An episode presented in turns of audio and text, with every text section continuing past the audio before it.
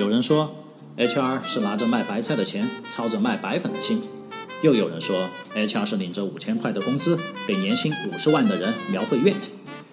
应聘者说，HR，你们都是坏人；同事们说，HR，你们就是高冷；老板们说，HR，你们还是不懂我的心呐。其实，我们想说，小小的 HR 也有大大的世界。让我们一起聊一聊 HR 的玩法和看法，从 HR 的视角评述商业事件，调侃奇葩组织，笑谈人才发展，当然还少不了千奇百怪的行业趣闻。欢迎收听 HR 领域的垂直播客，HR 来了。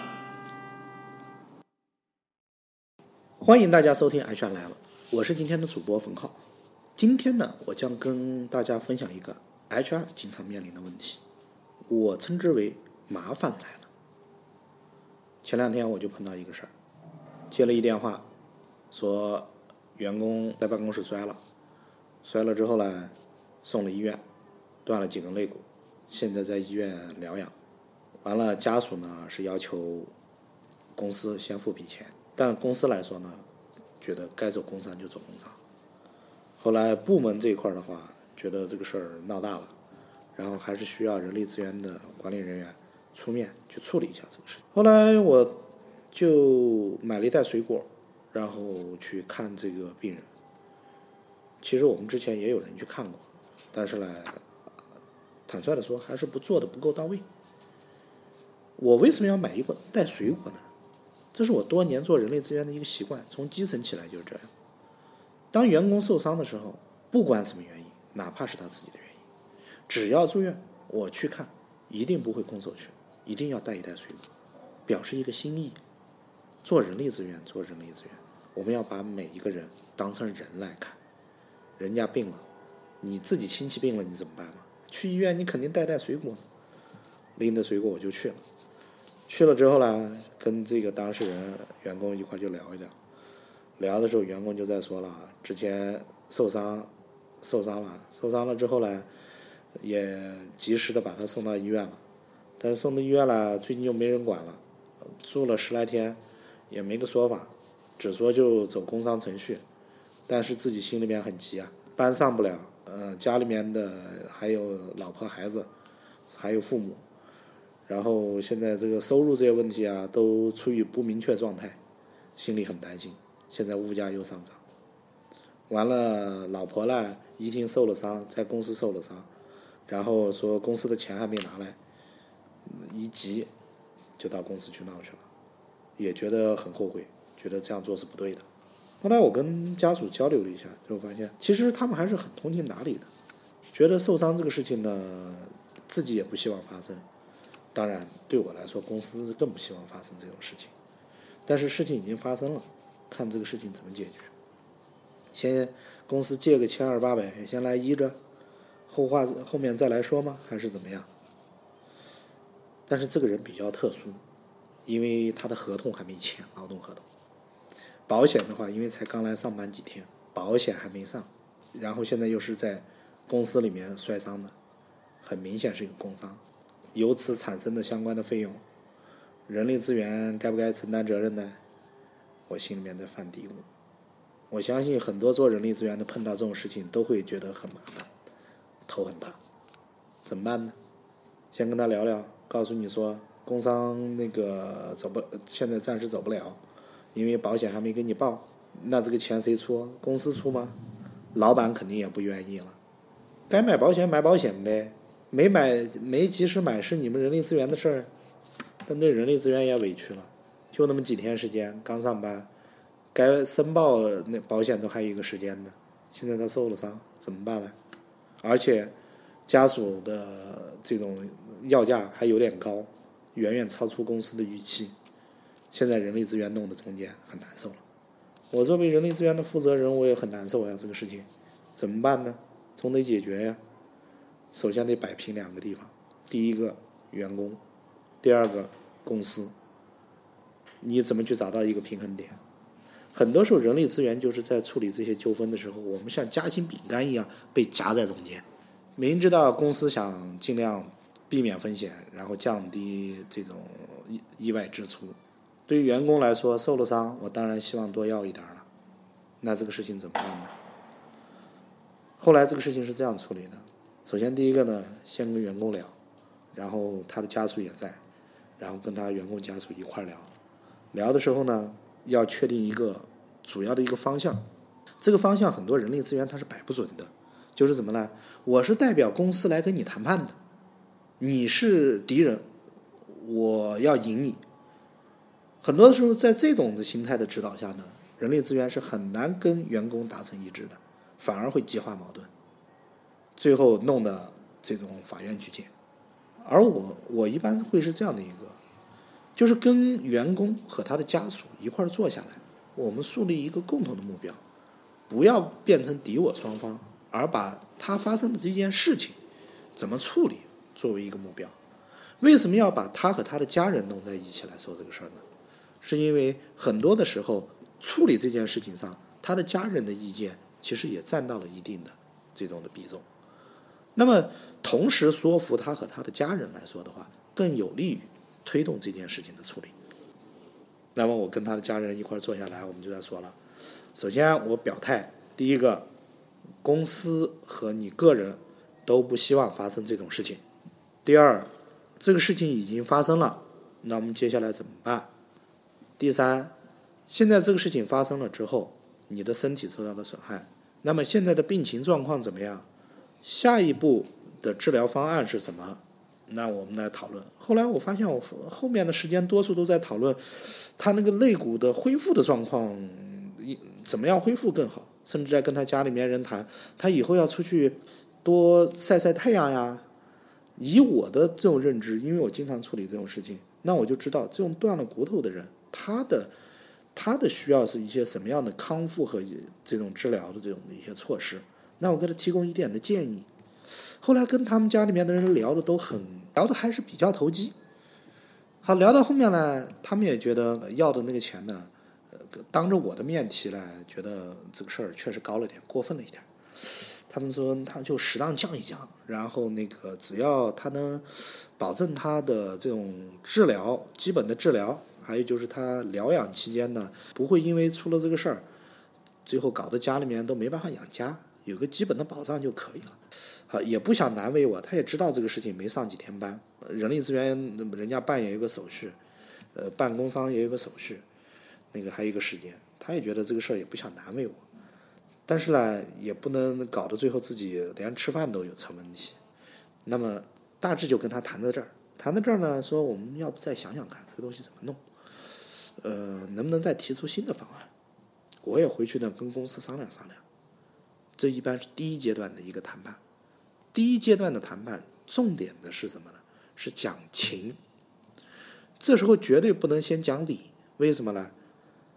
一讲理，那就是谁的责任的问题，那就直接就落到了付多少钱的问题。那最后有什么可谈吗？那跟菜市场买菜一样的，五块卖不卖？不卖。三块卖不卖？不卖。最后怎么办呢？不卖不卖，那就只有闹呗。闹他你公司不管，那我就告呗。我们就开始理讲不通了，就开始讲法了。什么事情只要一落到法的这个层面上。因为中国的司法的话，这块的它的一个导向呢，它不，它只是一个最后的救济手段。所以，即便我们到了法庭上，法庭上面是没有赢家的。以我的经验来看，就是整个劳动纠纷这种，从仲裁到一审、二审、终审，整个程序完整走完，最长的记录可以走到两年。你不说走那么长吧，至少你去仲裁那儿。调解要去一次吧，然后最终仲裁的时候你还要去一次吧，至少两次。我对仲裁不服的时候，我还可以起诉，这个时间成本你也耽误不起。所以一般情况下都不主张去落到最后法院那块儿，倒不是觉得好像公司怕这个东西或者是怎么样。其实对人力资源来说，真正到了法院那块儿，最后该判多少判多少，呃，该怎么判怎么判，这样反而轻松了，给公司也好交代了。法院都这么说了，国家都这么弄了，你老板还能怎么样？但是做人力资源，你要很清楚，在整个这个仲裁和调解和仲裁，还有包括起诉这个过程中，你都要在中间提供举证、出审、出庭，而且还有一个什么呢？处理这个事情，它本身不给公司直接产生效益，而且会花你大量的时间和精力在上面。那如果你有这个时间精力去干一些其他的，更有利于推动公司人力资源发展的事情，那不更好吗？你问你干嘛了？你人人力资源，我说在公司打了一官司，打了三年，我这三年就耗这儿了，就这一人，然后我打了三年官司，对你来说，你的职业发展值不值当？肯定不值。刚才是第一个阶段谈判，到了情这个阶段，好，接下来呢就要开始准备具体的方案了，处理这个方案了。这个东西就是该讲理了。好，那么家属提出了一个方案，我要我多少钱？然后这个钱是由哪几个、哪几个、哪几个构成？好，他怎么计算的？哎，那天拿过来我一看，我一看，我觉得这个标准有问题啊。他这个月工资本身就有点问题啊，月工资他把。这些什么杂七杂八的全部都加进去了，有些那个这种收入都还不确定的奖金，才上班几天，那个奖金都还不确定了。他说跟他干同样工作的人，奖金有多少，他也得按这个拿。我这个事儿我就有点头大了。这个时间他按照他说他那个伤筋动骨一百天，所以这个事情补偿的时间我得先按个一百天先算着。然后后面再来什么又又再加停工留薪期，还要什么什么什么之类的，这个我心情倒可以理解。作为员工家属或者员工来说，我当然希望多算一点了。但是这个事儿到公司呢通不过，以我专业的眼光一判断这个事情，你肯定也不可能的拿这么多。那怎么办？那就来谈谈，然后跟他讲道理了。这个东西标准偏高，那个呢时间偏长，好，大家找一个合适的。合适的，估计公司琢磨着这个事儿也能接受得了。你不要动不动上来就十万、二十万或者什么之类的，那个公司老板听了都头大。你别说老板那儿，我这都过不了。那大家谈一谈吧，找个合适的价格吧。最后一弄，东谈西谈，最后算下来，呃，跟公司又聊了一聊。我我上面的一听，老板一听了，啊，这么个小事儿要花这么多钱吗？你们工作怎么做的？啊，我又灰溜溜的出来，然后又跟他去聊，聊这个事儿呢，对方也说了，我认我觉得你这人还挺不错，呃，那个交流起来也还可以，人也是长得慈眉善目的，我们两个是朋友，我们觉得这个事儿我跟你没什么过节，但是我得问公司要这么多钱啊，我在保障啊，那这个事儿怎么办呢？僵着了，老板不付，底下的人，这个员工又是觉得这个事儿。嗯必须要有这么多才才行，他也到他心里底线了，这时候该怎么办？这时候就要找中间人了，跟这个员工比较相信的人啊，或者这样的一个中间人，找他出来调整一下。当然了，你公司的那个金金额和他的金额呢，要相对比较大家都合理一些，不要他要二十万，公司说给个两千块吧，这个差距太大了，人家中间人也没法做这个事情。找个中间人，把有有些虚高的费用，看能不能再去掉一点呀？然后再考虑一下这个打官司，大家双方都要耗神耗力的，这还要养病啊！你每天跑去跑老远了，跑去出个庭，最后造成个二次伤害，多了都去了。那么这个中间人一出来，然后有可能这个事情解决。但是我这个事儿呢，当时我找中间人就解来协调，基本上处理差不多。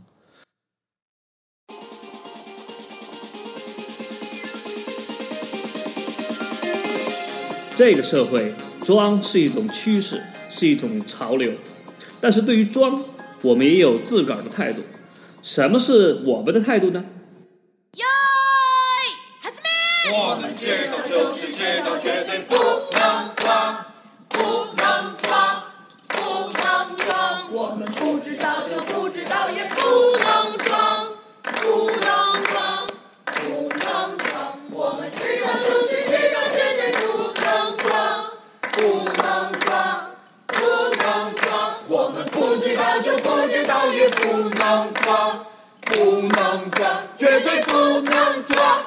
绝对不能装。对，绝对不能装，这就是我们的态度。欢迎收听有态度的 HR 领域垂直播客，HR 来了。但是很多的时候，我们碰到的实际情况没有这么幸运。中间人即便出来说了，员工还是觉得他的期望和公司的这种给的有中间有差异。那这个事儿怎么办呢？最后谈不拢，员工我认你这个人力资源呢，我觉得你不错，但是这个东西利益面前，那个兄弟都要把利益说清楚。最后的结果怎么办呢？那只有告呗，你告到仲裁那儿了，告到仲裁那儿，人力资源怎么办呢？接了仲裁，那赶紧去处理啊，那也工作范围内的事儿。一般情况下有两种的极端的反应，一种就是什么呢？怕去仲裁，是觉得那个太麻烦。他倒不是现在因为已经比较资讯比较发达了，然后还有法律援助呀什么的那一些，倒不是对程序不了解，而是觉得麻烦这个事儿。很多员工觉得这个事儿麻烦。还有一个呢，很多员工还有一种觉得是现在保护他们弱者利益，觉得只要我一告一个准，你企业就怕了。那么实际上这两种的话，他两种心心态也好，或者这种的一个想法也好，他还是有一定的偏差。第一个呢，你真说告起来的话，麻烦主要是要出庭呀，什么之类，要走这个程序，最后还要执行，这个程序确实比较长，对于员工来说有一定的麻烦。但是告这个事儿呢，其实也花不了多少成本，还是比较容易的事儿。啊，但另外还有一个呢，也不是说你告了就按照你员工保护你什么都依着你的来，你耍点小性子也都按照你的来，因为仲裁部门或者法院也好，他还是以。事实为依据，以法律为准绳。那么，这个以事实为依据里面呢，文章就比较多了。很多的时候是这样的一个：当我员工跟企业来说，我们就这个事情已经无法达成一致，跟你人力资源提起仲裁了或者起诉了，一般的人力资源呢，你也不要担心，该怎么处理就怎么处理，先积极的应对这个事儿。人，但是我要提醒人力资源的有一点是什么呢？你不要。觉得这个事情有公司律师，你把这个事情交给公司律师，他全权去办。因为律师的思维方式是什么？一定是你输我赢，他觉得才能体现他的价值。还有一个什么呢？律师是一般不愿意去调解这个事情的。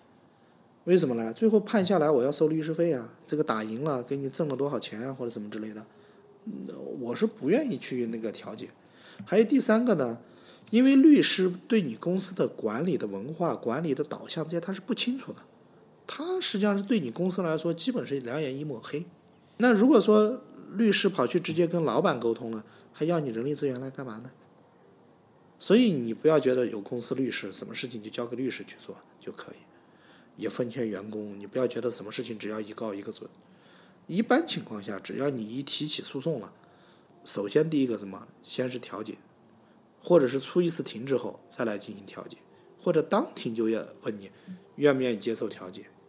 其实多数情况下，如果说公司跟员工还没有把情这块闹的情感破裂吧，称之为，只要没到那个份儿上，都还是愿意接受调解的。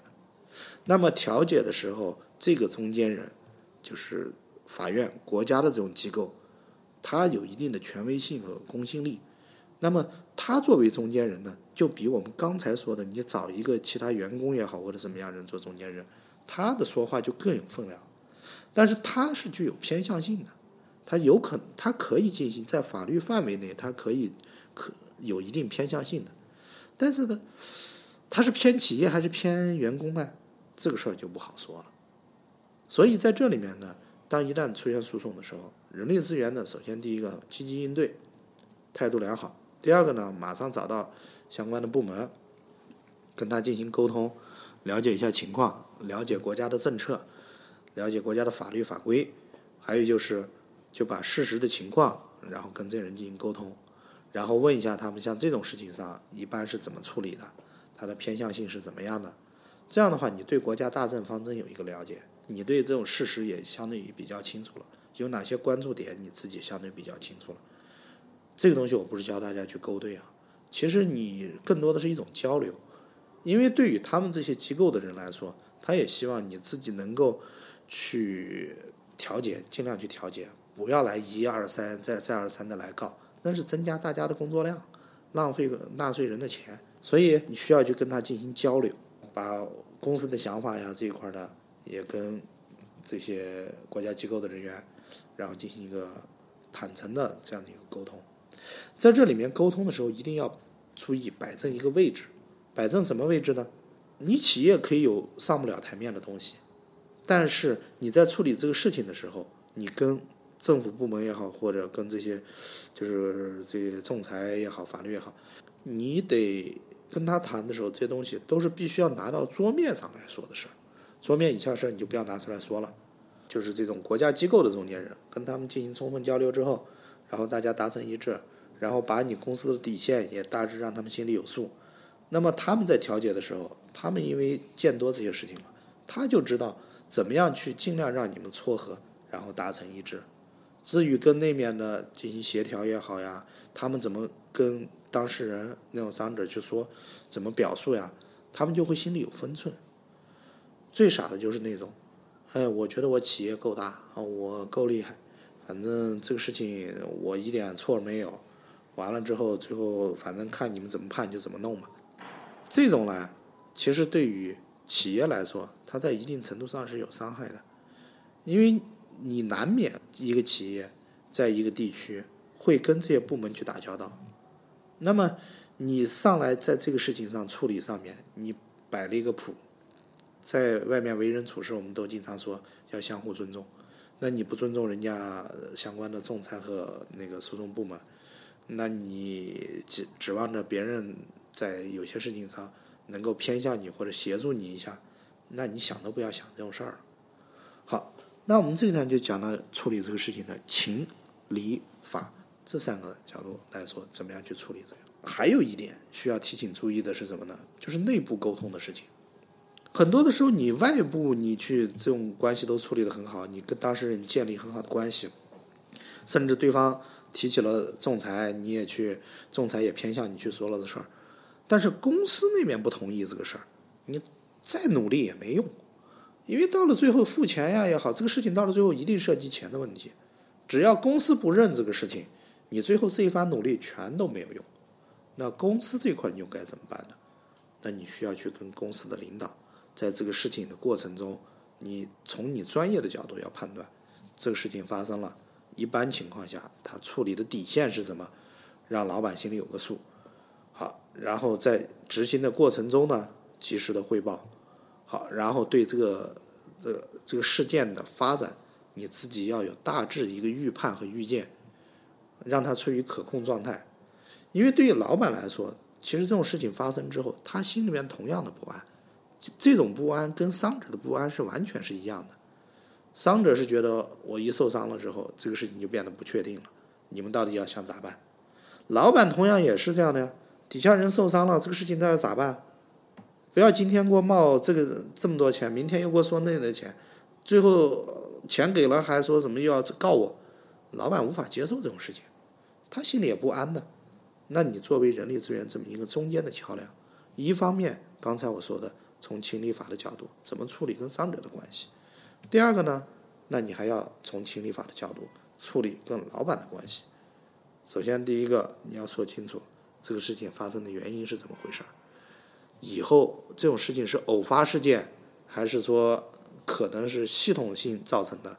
比如说那个地方本身就缺个安全保护栏，所以今年已经有三个员工摔成这样了。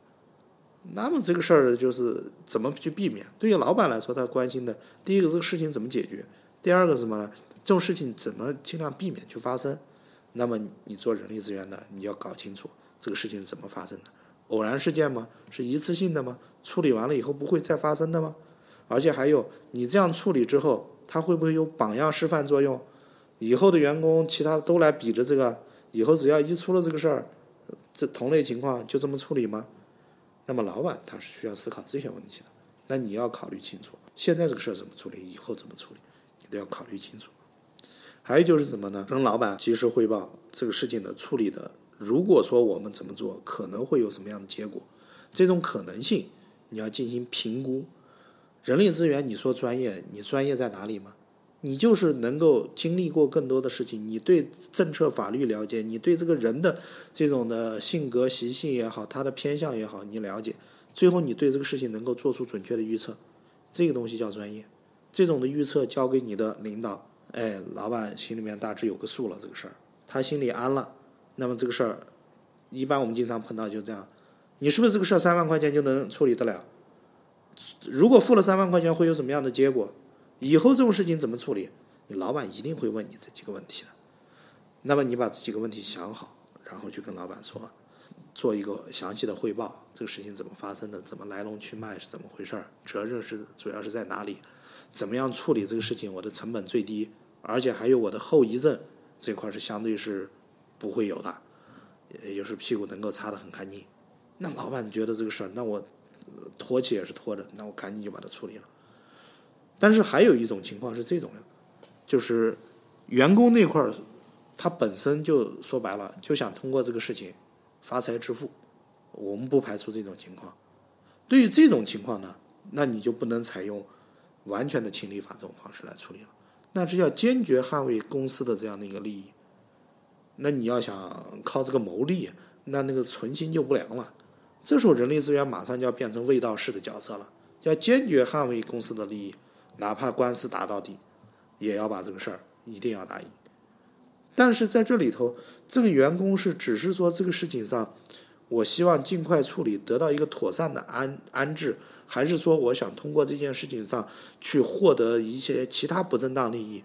那么你人力资源的你再通过跟伤者的交流也好，还有这些。呃，整个处理这个过程中，你就要对这个东西进行做出一个判断，以便于很好的让这个事情处于可控状态，以便于你提出的这种建议或者策略是相对于处理这件事情上，它是性价比最高的。而且还有一个，我刚才提到，你处理这个事情，你一定要有一个目的，是马上把它给解决了，息事宁人。因为有这种情况，我们碰到很多建筑企业。死一个人，结果一下赔了个八十万、一百万。现在谁都知道，死一个人的话，一般情况下大概也就是五十万左右。他们为什么要赔那么高呢？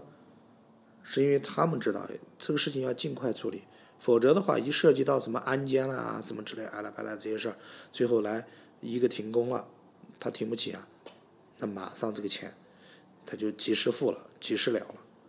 这是一个根据这个事情要判断你的策略是什么。还有一种情况是这样的一个，通过公司也觉得这个事情可可无所谓了，反正大家只要能够达成一致，然后金额适当的情况下就能够解决。那么你你要搞清楚，在这个事情上你的方向策略是什么？还有有些时候你判断出来，公司的策略就是跟他诉讼到底，不要让他形成示范作用，以后其他人都跟着来做这种事。那么这时候你要想清楚。我是不是真的要打到底官司？同样一件事情，就像我刚才说的，它会有不同的一个处理一个主导的方向和目标，尽快处理，息事宁人，慢慢的去谈，达到一个合理的价格，还是说通过坚决的诉讼捍卫公司利益？那么在这里面你就要非常清楚你自己的一个主导性和目标是什么，同时通过情理法三个角度去安慰好我们的伤者，同时安慰好。我们的老板，你从中才能够发挥人力资源应有的价值。那么今天我们这个话题就先聊到这里。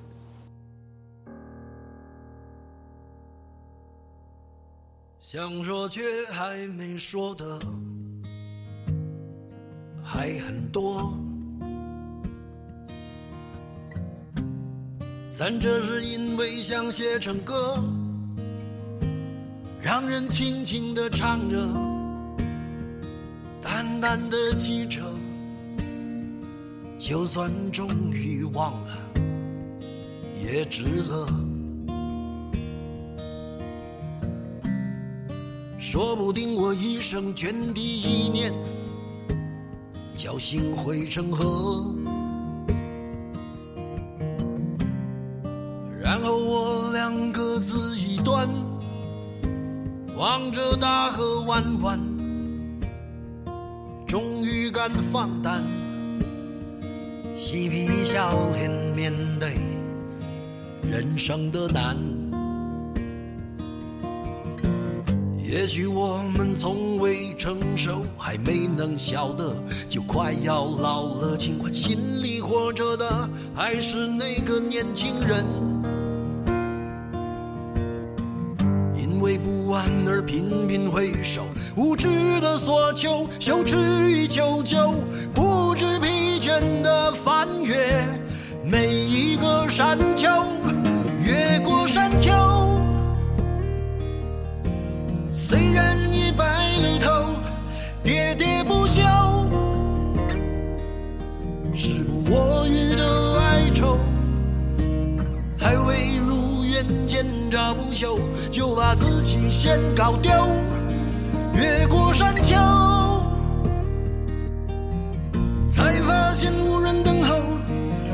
喋喋不休。再也换不回温柔，为何记不得上一次是谁给的拥抱，在什么时候？我没有刻意隐藏，也无意让你感伤。多少次我们无醉不欢。咒骂人生太短，唏嘘相见恨晚，任女人把妆哭花了也不管。遗憾我们从未成熟，还没能晓得，就已经老了，尽力却仍不明白身边的年轻人。给自己随便找个理由，向心爱的挑逗，命运